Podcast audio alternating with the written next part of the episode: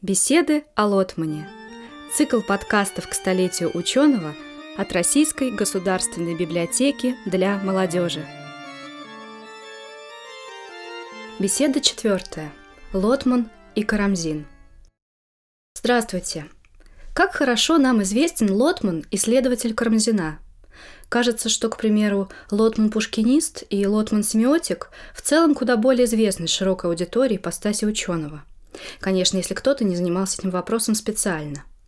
Между тем, Лотман продолжал изучать биографию наследия Карамзина на протяжении почти всей своей научной жизни. Это был не периферийный, а один из магистральных, центральных объектов его изысканий. В студии Анны Харитоновой на ближайшие минуты в фокусе нашей беседы окажутся Лотман и Карамзин. А точнее мы познакомимся с рядом работ Лотмана, посвященных этому герою – все они при обращении к ним читателя, к чему я между строк и прямо призываю заинтересованных слушателей, помогают взглянуть на сложную и многогранную фигуру Николая Михайловича Карамзина, этапную и знаковую в истории литературы и общественной мысли страны. Фигура, обросшая в разные эпохи значительным числом взаимоисключающих ярлыков и клише – Исследования Юрия Михайловича максимально объемно раскрывают Карамзина и, в частности, доходчиво отвечают на вопрос – а почему, собственно, Карамзин оказал столь большое влияние на русскую культуру и общество? Напомню, что цель и суть нашего подкаста состоит не в пересказе работы Юрия Михайловича, а в том, чтобы познакомить аудиторию с разносторонностью его личности, показать диапазон его научных интересов, продемонстрировать широкий круг поднятых Лотманом тем, проблем, вопросов и сюжетов – а как следствие, и это важный практический посыл задуманного цикла бесед, сориентировать всех желающих познакомиться с ключевыми работами ученого в обозримом, но объемном и многотемном наследии автора – подсказать, к какой работе обратиться, где и что найти. И сейчас мы приступаем к знакомству с трудами Лотмана, посвященными Карамзину. Для начала зададимся вопросом, а что мы сами знаем и помним о Карамзине – Какие его сочинения и даже социальные роли прежде всего приходят к нам в голову? Какие ассоциации возникают в первую очередь при упоминании самого имени Николай Михайлович Карамзин? С чем оно связано в сознании современного человека? Особенно если мы не историки, не филологи, если история литературы, в частности период конца XVIII века, начала XIX столетия, ранее не входили в сферу нашего специального глубокого интереса. Попробуем набросать эту ассоциативную цепочку – я буду сейчас нанизывать на воображаемую нить, скажем так, некий набор бусин. Ну а вы, соглашаясь или нет с моим списком, параллельно дополняете этот ряд своими вариантами. Личным восприятием текстов Карамзина, воспоминаниями из прочитанного, услышанного или просмотренного о нем. Безусловно, мы помним, что это писатель. Причем скорее воспринимаем его именно как прозаика и историк – что вместе с Карамзиным в русскую литературу приходит сентиментализм с его акцентом на чувства, а не разум, когда внимание переносится на чувствительность, внутренние душевные переживания героя. Со школьной скамьи мы, конечно же, знакомы с его повестью «Бедная Лиза», ярчайшим примером литературы сентиментализма, бестселлером своего времени, и, вероятно, еще можем вспомнить Наталью Боярскую дочь. Уже немного сложнее, пожалуй, будет воскресить в памяти такие сочинения, как «Евгения и Юлия», «Сиерра Морена», «Остров Борнгольм», «Марфа Посадница или покорение Новгорода», «Моя исповедь», «Чувствительный и холодный», а также неоконченный роман «Рыцарь нашего времени» и другие прозаические произведения автора – Предположу, исходя из собственного читательского опыта, что Карамзина поэта мы сегодня знаем, мягко говоря, не слишком хорошо. И вспоминаем эту сторону его творчества с трудом, а может и вовсе пока к ней не обращались, хотя поэтическое наследие его внушительно. Зато мы совершенно точно можем назвать знаменитые письма русского путешественника и говорить о Карамзине как об одном из замечательнейших русских, как бы мы сейчас сказали, туристов – как и путешественники-наблюдатели и мыслители, совершившим интересные по многим показателям прелюбопытнейшее турне по европейским странам. Ведь не надо забывать, что когда Карамзин совершает свой заграничный выезд, на дворе острейший исторический период. Это 1789-1790 годы, кипение Великой Французской революции – к описанию этого насыщенного вояжа, который не только подарит ему яркие впечатления, уникальные знакомства, но и серьезнейшую пищу для философских, этических и общественно-политических размышлений, Карамзин приступит сразу же по возвращению в Россию.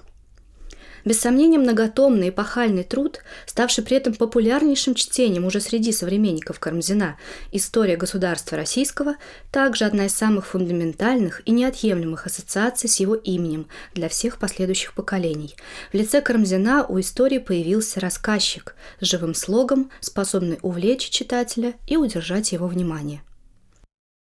В связи с Карамзиным мы вспоминаем историко-культурный сюжет о противостоянии шишковистов и карамзинистов, или по-другому архаистов и новаторов. Говоря о роли Карамзина как реформатора русского литературного языка, мы вспоминаем о его установке «писать, как говорят», о стремлении к выработке единой стилистической системы, взамен господствовавшей до этого теории о трех штилях, обусловившей иерархию жанров в литературе – мы размышляем в этом контексте о продолжительном споре в начале XIX века между его последователями, поэтами Карамзинского круга, тут нельзя не назвать группу литераторов-арзамасцев, и приверженцами консервативной позиции, ключевым проводником которой являлся адмирал Александр Семенович Шишков. Тут в его лице мы обращаемся к членам литературного общества беседы любителей русского слова, так называемым старшим архаистам. Позже, в 1820-е годы, появятся и младшие. С точки зрения архаистов, Карамзин, конечно, занимался порчей языка, к примеру, охотно доверяясь тем же заимствованиям, галлицизмам. Кроме того, мы связываем с именем Карамзина популяризацию использования в печати буквы «ё». Николай Михайлович, так сказать, проводил ёфикаторскую деятельность. Ну и если совсем поднапрячься, мы все-таки воскресим в памяти и то, что Карамзин занимался переводческой работой. В числе переводимых им авторов Уильям Шекспир, древнеиндийский поэт и драматург, писавший на санскрите Калидаса, Готхольд Эфраим Лессинг, Соломон Геснер, графиня де Жанлис, Карл Людвиг Галлер, Шарль Бонне и другие – Известен он был и активной издательской деятельностью. Он был не только первым профессиональным литератором, но и первым профессиональным журналистом. Здесь стоит назвать выпускаемый Карамзиным московский журнал, создание которого ознаменовало появление классического типа литературного журнала. Именно здесь он опубликовал свои письма русского путешественника и бедную Лизу. Два тома альманаха «Аглая», Важен тот факт, что сам этот тип издания «Альманах» впервые появился и активно прижился на русской почве. Карамзин также выпустит первую русскую поэтическую антологию – три сборника стихотворений под названием «Ааниды», под обложкой которых соберет тексты и свои, и своих современников, и начинающих поэтов. Карамзин создает еще один журнал «Пантеон иностранной словесности», а позже стоит во главе Вестника Европы, ставшего первым в России политическим журналом. Вот, пожалуй, мы и нанесли основные отметки на нашей сегодняшней шкале знакомства с Карамзиным. Сейчас нам удалось нанизать на нить, связывающую всех с наследием Николая Михайловича, лишь некоторые ключевые слова и сюжеты, факты истории и литературы. И даже этого, перечисленного за несколько минут, согласитесь, уже немало. Однако фигура Карамзина, ее неоднозначность и вес в культуре стоят того, чтобы познакомиться с ней ближе – так что, если Николай Михайлович вам интересен, хотя бы в контексте одного из перечисленных выше пунктов, то самое время начать. А к его наследию в самом деле стоит обратиться, чтобы открыть для себя незаурядного человека, как минимум, и чтобы познакомиться с интереснейшими глубинными пластами и точными деталями его эпохи, как в России, так и за рубежом, увидеть и осознать его личное влияние и влияние его времени на последующие периоды истории культуры как максимум. Конечно, когда герой так отдален от нас во времени, а Карамзин родился в 1766 году, прожил 60 лет и ушел из жизни в 1826, нам по-хорошему требуется знающий проводник, который как бы представит нас друг другу. Почему бы не обратиться к Юрию Михайловичу, который с удовольствием откроет нам этого человека? Так мы и поступим. А потому пора поговорить о Лотмане и его собственном погружении в мир Карамзина – благодаря которому он открыл дорогу к нему и для нас. Попробуем дать общую характеристику Лотмана-карамзиниста. Какие он сделал открытия, в чем его новаторство как исследователя? Прежде всего скажу, что все работы Лотмана о Карамзине в совокупности раскрывают сложную личность Николая Михайловича максимально объемно. Благодаря лотмановским трудам мы узнаем Карамзина человека, Карамзина поэта, Карамзина прозаика, Карамзина переводчика, Карамзина публициста, Карамзина издателя, Карамзина мыслителя, Карамзина гражданина, Карамзина историка. Мы узнаем о литературных масках Карамзина, о его внутренних мировоззренческих кризисах, определявших и повороты его профессиональной деятельности. Говоря о новаторстве Юрия Михайловича в раскрытии личности Карамзина, необходимо отметить следующее. Лотман приходит на поле изучения своего героя в период, когда Карамзина рассматривали статически – тогда как в случае этого героя, к чему призывают других и стремится сам в своей исследовательской работе Лотман, просто необходимо обратить внимание именно на динамику его человеческого становления и творческого пути. Карамзин – герой в развитии. К его биографии и ко всему его наследию нужно подходить исключительно с точки зрения его идейно-художественной эволюции – Иначе мы рискуем остаться с тем, с чем долгое время и имели дело, с как бы застывшим, амбивалентным, картонным, чуть ли не костным, клишированным, как бы понятным и давно понятым, отжившим образом писателя, журналиста и историка. Важно понимать, что Карамзин в академическом научно-исследовательском поле первой половины XX века, в годы, когда им начал заниматься и Юрий Михайлович Лотман, был персоной нон-грата – оно и понятно. В Карамзине видели монархиста, идеалиста, поборника дворянской культуры. Это укорененное и довольно поверхностное представление о взглядах Карамзина было не первым ярлыком, наброшенным на эту многогранную, куда более глубокую личность за долгую историю его посмертного существования в русской культуре. А ведь Карамзин прошел очень длинный, непростой и неумозрительный, а практический путь, выверенный самим жизненным опытом – от воспитанника в среде и идейном поле масонов, от дворянина-либерала, скептика до апологета самодержавной власти и человека, не перестающего задавать себе вопросы и остающимся сторонником прогресса. Но чтобы понимать все эти идейные колебания, внутренние перевороты, необходимо не поверхностно разбираться в идейно-философской подоплеке этих общественных и политических воззрений, знать аргументацию самого героя, выросшую из непосредственно реальных событий и течений мысли эпохи. Человеком, взявшимся за глубокое изучение этого процесса становления Карамзина, стал Лотман, по выражению Бориса Федоровича Егорова, фактически Юрий Михайлович Лотман первым у нас реабилитировал Карамзина как замечательного литератора и мыслителя. Конец цитаты. Конечно, нельзя сказать, что до Лотмана Карамзин вовсе не становился объектом изучения серьезных ученых-литературоведов. Лотман неоднократно ссылается на предшественников, несмотря на действительно малый набор работ – Однако дело не в числе, а в том, что это были все-таки фрагментарные обращения к личности и творчеству Карамзина. Полную же картину еще никто не воссоздавал. Настоящий бум переоткрытия Карамзина как историка и писателя, в том числе для широкого читателя, наступит в 1980-е годы, о чем пишет Вадим Размович Вацура в первой части статьи «Карамзин возвращается», посвященной книге Лотмана «Сотворение Карамзина» и опубликованной в 11 номере литературного обозрения за 1989 год. Об этой рецензии мы еще скажем несколько слов.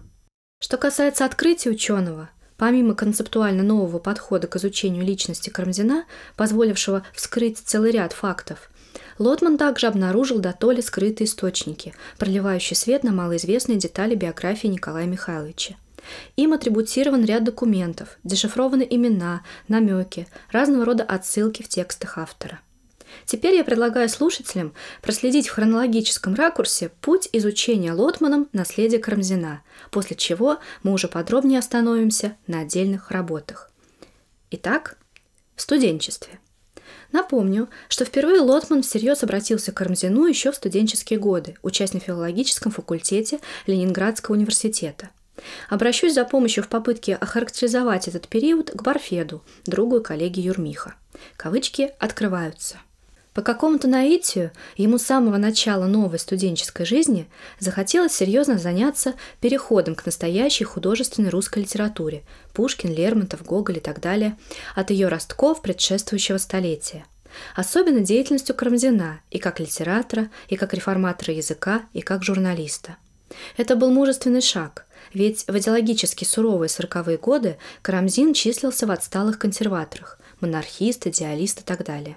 Заниматься им значит совершить отважный поступок, а руководитель Мордовченко, да и заведующий кафедрой Гуковский, разрешая студенту писать курсовые работы о монархисте и идеалисте, тоже оказывались мужественными людьми. Лотман в 1947 году написал курсовое сочинение о карамзинском журнале «Вестник Европы», а в 1948 году «Карамзин и масоны». Первую работу Лотман и в конце своей жизни считал самой любимой. Вот как он рассказывал о ней в своих воспоминаниях. Цитата. Карамзин декларировал, что «Вестник Европы» будет журналом полностью переводным, публикующим информацию о новейших событиях в Европе. Источники он указывал очень глухо или не указывал их вообще. Я занимался поиском источников. Было совершенно несравнимым ни с чем наслаждением сидеть в пустой комнате публичной библиотеки, где стояли французские журналы, и рыться в них, пока не начнут выгонять, то есть пока библиотека не закроется вечером – Скоро обнаружилось, что Карамзин очень неточно указывал свои источники и фактически публиковал не переводы, а очень тенденциозные пересказы, делавшиеся с отчетливой ориентацией на события русской жизни. Например, мне удалось доказать, что Карамзин откликнулся на гибель Радищева, замаскировав этот отклик под перевод с французского. Конец цитаты. Кавычки закрываются. Борис Федорович Егоров также вспоминает такой эпизод – Мордовченко писал Юлиану Григорьевичу Оксману 18 декабря 1948 года. Юрий Лотман, участник моего семинара, необыкновенно талантливый и одаренный юноша, каких я еще никогда не встречал. Он занимается масонами, Карамзиным, Радищевым, но сейчас больше всего масонами. Прошлогодний доклад Лотмана о Карамзинском вестнике Европы меня совершенно потряс.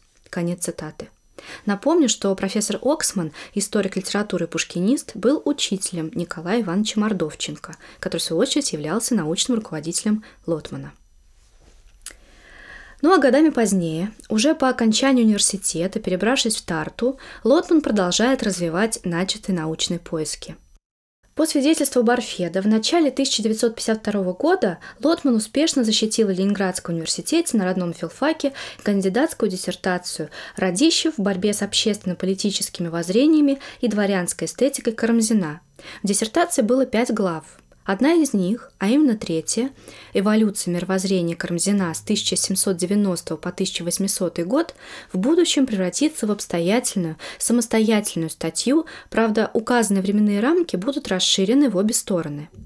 Лотман рассмотрит эволюцию взглядов Карамзина с 1789 по 1803 год, то есть с момента отъезда в заграничное путешествие до времени, когда он с головой уйдет в работу историографа. Борис Федорович пишет.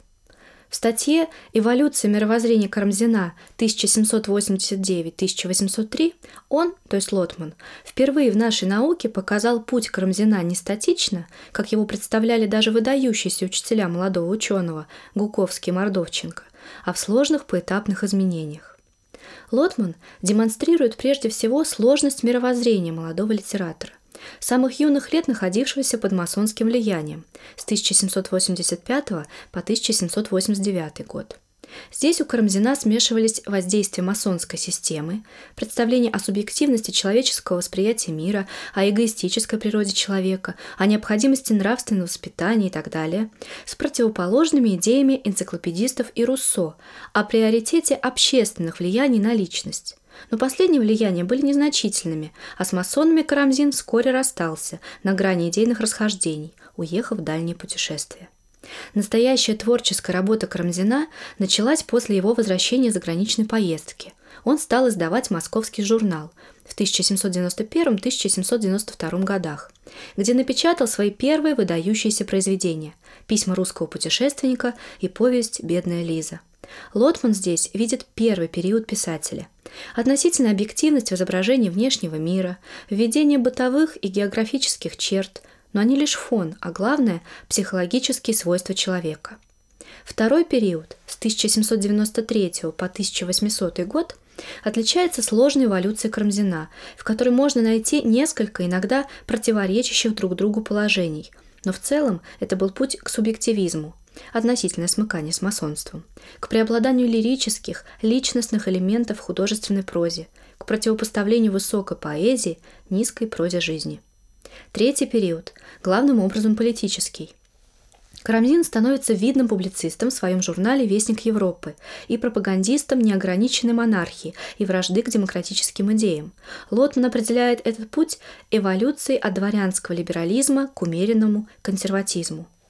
В отличие от масонов, веривших в преобразующую роль просвещения, Карамзин теперь скептически относится к возможности самостоятельного нравственного завышения массы людей и ее отказа от эгоизма. Он возлагает основную надежду на внешнее принуждение, на сильную государственную власть. Любопытно, что Лотман ни разу не употребил термина «сентиментализм», так часто приклеиваемого к Карамзину. Ученый уже понимал жесткость обобщенных философских и литературоведческих терминов – но в социально-политической сфере он оставался все-таки весьма схематичным, неоднократно определяя мировоззрение Карамзина как дворянское. Хотя подобный анализ самых разных индивидуальных черт, отделяющих мыслителя от тогдашних собратьев по Перу и даже личных друзей, тоже дворян, наглядно показывает, насколько общо и недифференцировано такое определение. В дальнейшем предстоит и эволюция самого Лотмана, постепенно освобождавшегося от общественно-политического схематизма понятий. Конец цитаты. Ну а теперь перейдем к перечню более поздних работ Лотмана о Карамзине. Называть я их буду в хронологии их появления. 1956 год. Карамзинизм как историко-литературная проблема. 1957. Эволюция мировоззрения Карамзина 1789-1803 годов. 1960 год. Историко-литературная заметка «Бедная Лиза Карамзина в пересказе крестьянина». 1961 год. Написана статья «Пути развития русской прозы 1800-1810-х годов», в которой рассматривается важнейшая определяющая роль Карамзина на литературной арене России. Лотман демонстрирует трансформацию художественной системы Карамзина-прозаика, прослеживает текстуальные связи его сочинений с другими произведениями, и здесь же о Карамзине подробно рассказано как о творце истории государства российского. В чем автор этого труда видел свою задачу, как подбирал слог, как выстраивал повествование, по каким принципам, что для него было важно. В 1966 году в большой серии библиотеки поэта Лотман издает знаковую книгу «Карамзин. Полное собрание стихотворений». Юрий Михайлович не только готовит тексты к публикации, но выступает здесь и составителем, и автором примечаний, а также пишет обширную вступительную статью «Поэзия Карамзина». И если вы хотите познакомиться с Карамзиным поэтом, взять это издание в руки – лучший способ это сделать, так как здесь представлены и сами тексты, и описан контекст их возникновения и существования в биографии автора и шире в русской литературе, и предлагается богатый справочный аппарат – в том же 1966 году выходит заметка об одном читательском восприятии бедной Лизы Карамзина к структуре массового сознания XVIII века. На этот сюжет мы еще обратим отдельное внимание. В 1977 году Лотман пишет рецензию на только что вышедшую книгу Лои Георгиевны Кислягиной «Формирование общественно-политических взглядов Карамзина с 1785 по 1803 годы». В 1981 году опубликовано исследование «Черты реальной политики в позиции Карамзина 1790-х годов. Генезису исторической концепции Карамзина». В 1984 году в знаменитых литературных памятниках выходит книга «Карамзин. Письма русского путешественника», которую Лотман готовит к печати, снабжает примечаниями, дополнениями, приложениями совместно с коллегами Марченко и Успенским, в соавторстве с последним, с Борисом Андреевичем, для этого издания Лотман пишет большую вступительную статью «Письма русского путешественника Карамзина и их место в развитии русской культуры». Упомянем интервью о книге сотворения Карамзина, опубликованное в книжном обозрении 11 июля 1986 года. А в 1987 году выходит и сама ключевая книга Лотмана-карамзиниста «Сотворение Карамзина. Роман «Реконструкция». В 1988 году к переизданию истории государства российского Лотман пишет статью «Колумб русской истории». Пушкин нашел точный образ, который потом, повторенный Белинским, вошел в общее употребление. Древняя Россия, казалось, найдена Карамзиным, как Америка – Колумбом. 1988 год ознаменован также работой под названием «О древней и новой России в ее политическом и гражданском отношениях» Карамзина «Памятник русской публицистики начала XIX века», где раскрывается Карамзин-публицист. В 1990 году появляется статья «Политическое мышление Радищева и Карамзина и опыт французской революции». Уже после смерти Юрия Михайловича в свет продолжают выходить его материалы Карамзине. В 1995 году в первом Лотмановском сборнике, посвященном памяти ученого, опубликованы письма о Карамзине. Несколько писем, адресованных Борису Федоровичу Егорову по поводу подготовки Лотманом книги «Сотворение Карамзина». Эти письма приоткрывают дверь в лабораторию автора и освещают ход процесса работы над изданием этого романа реконструкции. Все четыре представленных письма Юрмиха к Варфеду относятся к 1985-86 годам. В 1997 году в издательстве «Искусство Санкт-Петербург» выходит 800-страничный том «Карамзин», в состав которого вошли роман реконструкции сотворения Кармзина, а также статьи и исследования Лотмана с 1957 по 1990 год, заметки и рецензии, то есть практически все, что сегодня мною было названо. А в 2005 году в томе под названием «Ю.М. Лотман. Воспитание души», также выпущен в Санкт-Петербурге, были напечатаны размышления в юбилей Карамзина – эта статья была продиктована Юрием Михайловичем в 1991 году и предназначалась для литературной газеты. Таковы основные позиции библиографии Лотмана-Карамзиниста с учетом названной выше диссертационной работы – еще раз хочу обратить внимание, что почти все названные работы Юрия Михайловича Карамзине представлены, что, согласитесь, очень удобно, в одном большом томе Юэм Лотман «Карамзин», вышедшем в издательстве «Искусство Санкт-Петербург» в 1997 году, а сама эта книга есть в фонде РГБМ. Вообще, труды Лотмана обширно представлены в коллекции библиотеки для молодежи. Приходите знакомиться с ними. А теперь несколько необходимых слов о масштабе фигуры Карамзина и необходимости обращаться к нему. Карамзин взял на себя роль краеугольного камня в русской литературе. Недаром уже младшие современники и последующие поколения признавали его значение, называя целый период литературы карамзинским. И делали это не только его апологеты, но и критики, не разделявшие воззрений методов автора. Это стало аксиомой для всех. Лотман отвечает – Кавычки открываются. В 1843 году Виссарион Григорьевич Белинский писал «Весь период от Карамзина до Пушкина следует называть карамзинским». Еще более определенное суждение было им высказано за год до этого – с именем Карамзина, писал критик, соединяется понятие о целом периоде русской литературы, стало быть, от 90-х годов прошлого столетия до 20-х настоящего. 35 лет такой блестящей литературной деятельности и около 40 лет такого сильного влияния на русскую литературу, а через нее и на русское общество. Трудно заподозрить в переоценке значения Карамзина Белинского, чей дебют как критика «Литературные мечтания» был последним и осудительным словом в борьбе с карамзинизмом, борьбе, занимавшей более четверти века русскую критику. Речь шла не об идеализации Карамзина, а об определении его исторической роли. Кавычки закрываются.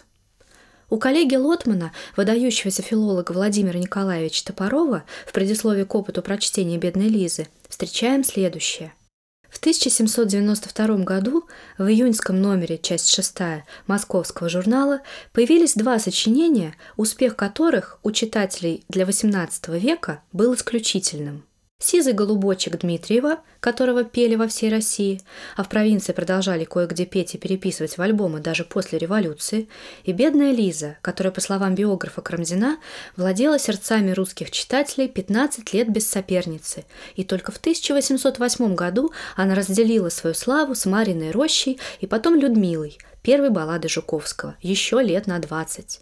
Действительно, в течение без малого 40 лет до появления рассказов и повестей Пушкина и Гоголя бедная Лиза оставалась наиболее совершенным и представительным образцом русской художественной прозы, по крайней мере, с точки зрения истории литературы. Конец цитаты.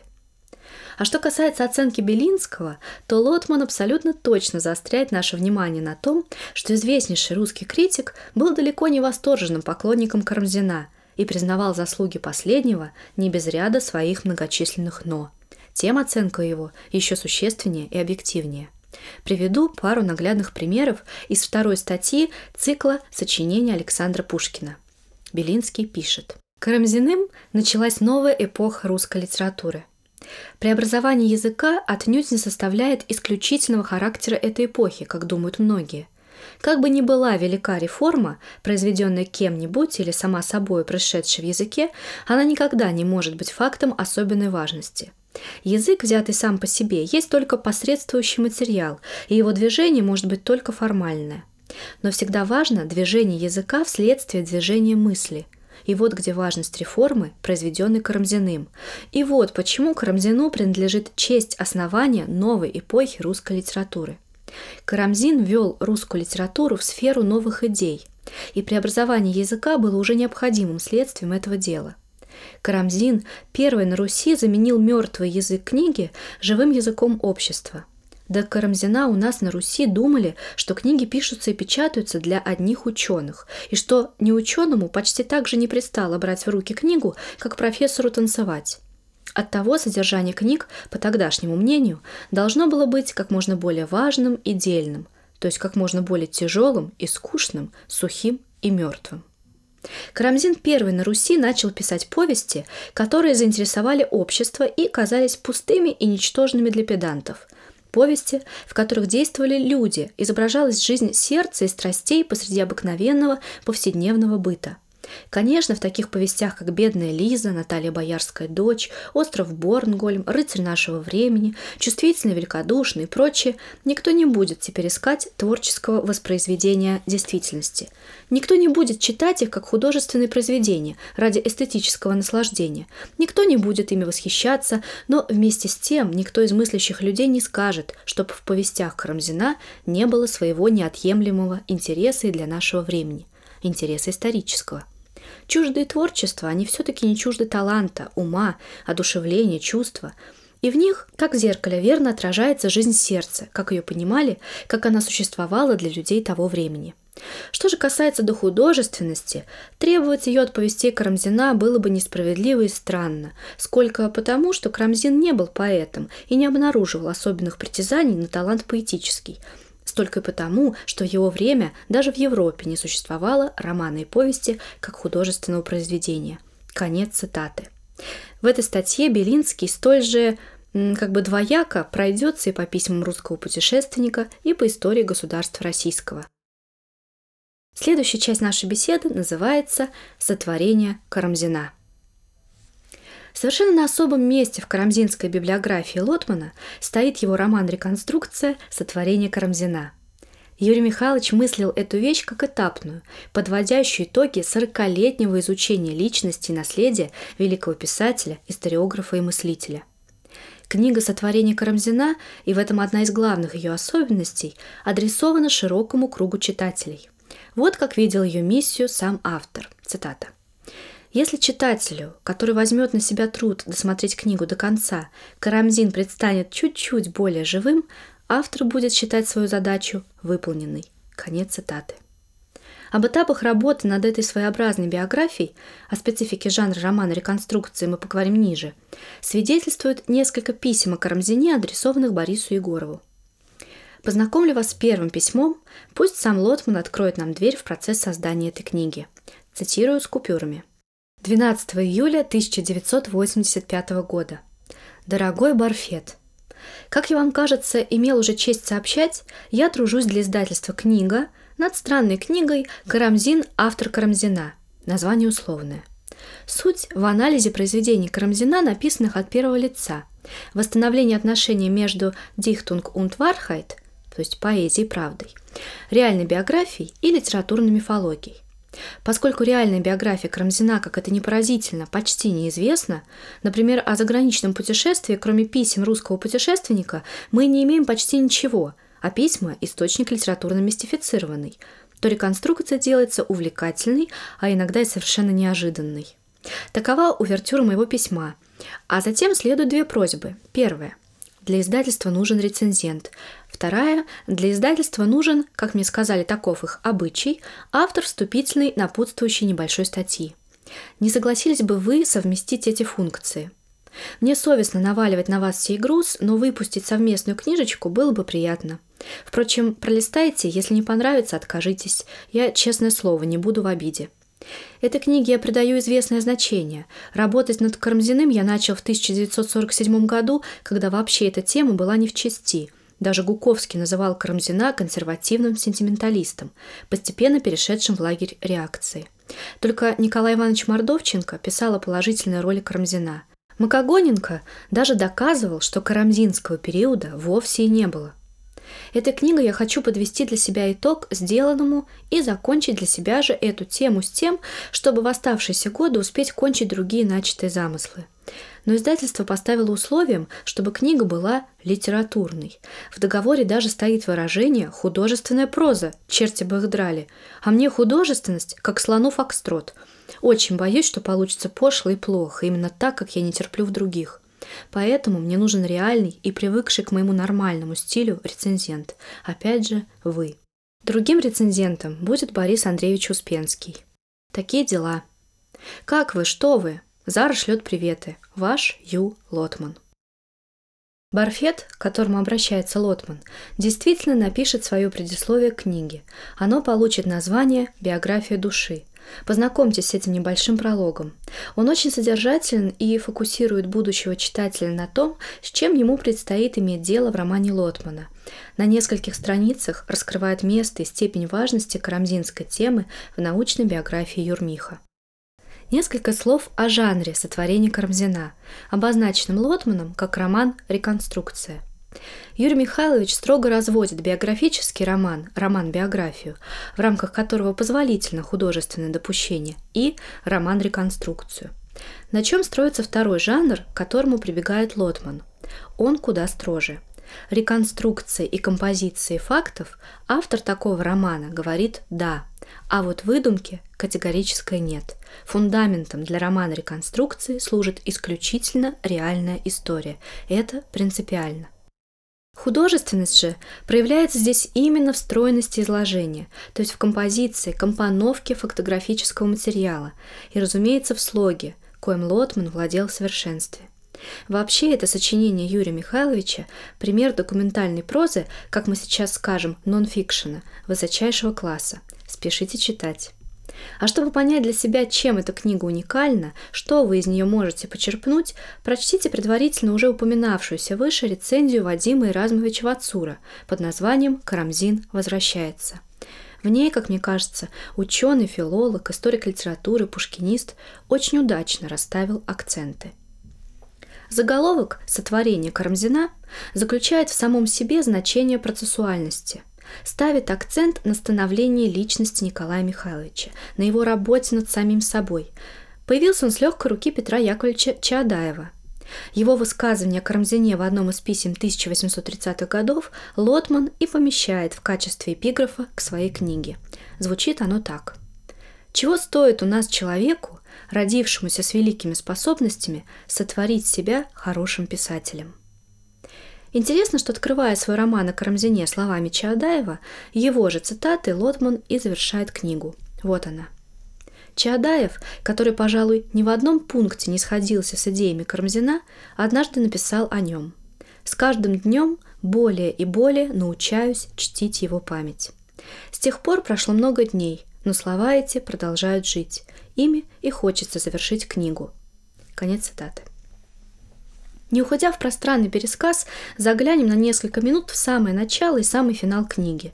В одной из первых глав «Карамзин творит Карамзина» Лотман указывает на замечательнейшее явление, которое в совершенно новом свете представляет нам то, как в истории складывалась биография его героя. Цитату привожу с пропусками. Почти все произведения Карамзина воспринимались читателями как непосредственные автобиографические признания писателя. Даже в «Эрасте» бедной Лизы усматривали черты автора повести. Современники, начиная с Николая Ивановича Новикова и исследователи вплоть до наших дней, безоговорочно приравнивают путешественника из писем русского путешественника, Филолета или Мелодора из их переписки, чувствительного из очерка «Чувствительный холодный», я повествователя Исие Морены и острова Борнгольм автору. И Карамзин безо всякого сомнения, не только предчувствовал, но и стимулировал такое восприятие.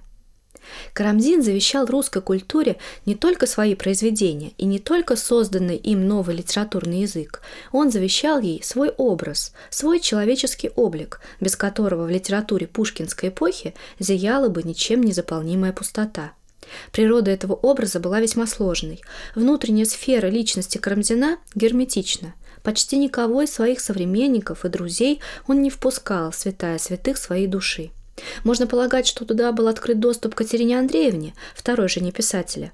Однако это навсегда останется областью предположений. Парадоксально, но один из самых нуждавшихся в дружбе русских писателей, писатель, создавший подлинный культ дружбы, всегда окруженный учениками-поклонниками, не только был глубоко одинок, это удел слишком многих, но и был чрезвычайно скуп на душевное излияние и ревниво хранил свою душу от внешних, даже дружеских, вторжений. Представлять себе Карамзина сентименталистом жизни значит глубоко заблуждаться – Карамзин не вел дневников.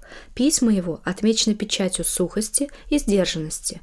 На любые душевные излияния или отвлеченные рассуждения в них наложен запрет. Но все современники чувствовали, что за этим опущенным забралом таится трагическое лицо, холодно-спокойное выражение которого говорит лишь о силе воли и глубине разочарования.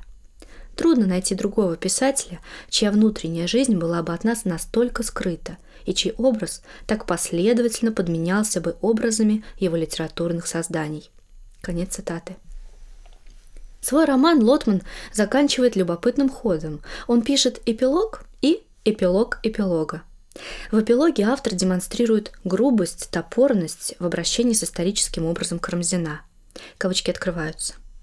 Карамзин не успел закрыть глаза, как началась работа по посмертной его канонизации, устранению из его облика всего сметенного, трагического, незаконченного и, следовательно, живого. Прежде чем внести в пантеон, надо было превратить его в монумент. Мертвого стремились завербовать союзники и его именем осветить суету своих дел и расчетов.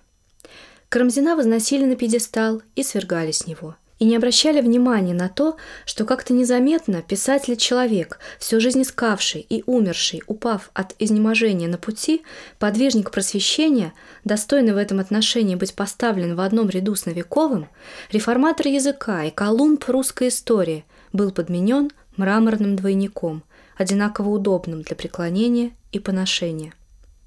Но история напоминает Мальстрём. То, что она поглощает, она возвращает обратно.